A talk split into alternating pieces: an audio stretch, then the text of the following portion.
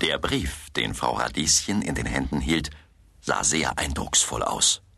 Fremdländische Briefmarken zierten seine Vorderseite und die vielen Stempel zeugten von einer langen Reise. Auf der linken Seite prangte ein wunderschönes Wappen. Ein Falke, der auf zwei gekreuzten Säbeln saß, und darunter stand Emirat Ben Nati, was so viel wie Königreich Ben Nati bedeutete. Raffi, Tinus und Uli standen aufgeregt um Frau Radieschen herum und konnten es kaum abwarten, dass der Brief geöffnet wurde.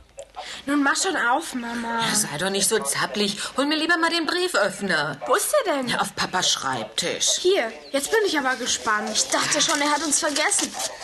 Und? Was steht drin? Na, also so schnell bin ich auch wieder nicht. Schließlich ist der Brief in Englisch.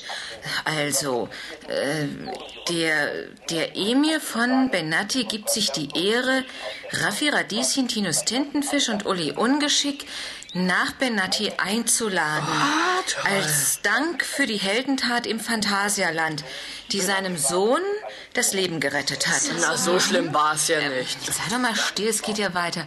Ähm, die Flugtickets sind am Schalter des Flughafens hinterlegt und während der Dauer der Einladung werden die drei Freunde Gäste im Palast des Emirs von Benatti sein. Ja, super. Das gibt's ja nicht.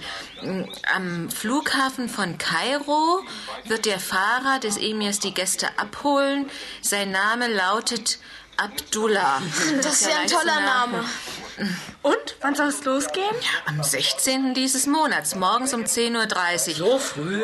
Das ist ja schon in Weißt du, 14 so früh Tagen. Fliegst du dann auch lang? Ja, dann wären ja doch noch die Ferien richtig toll.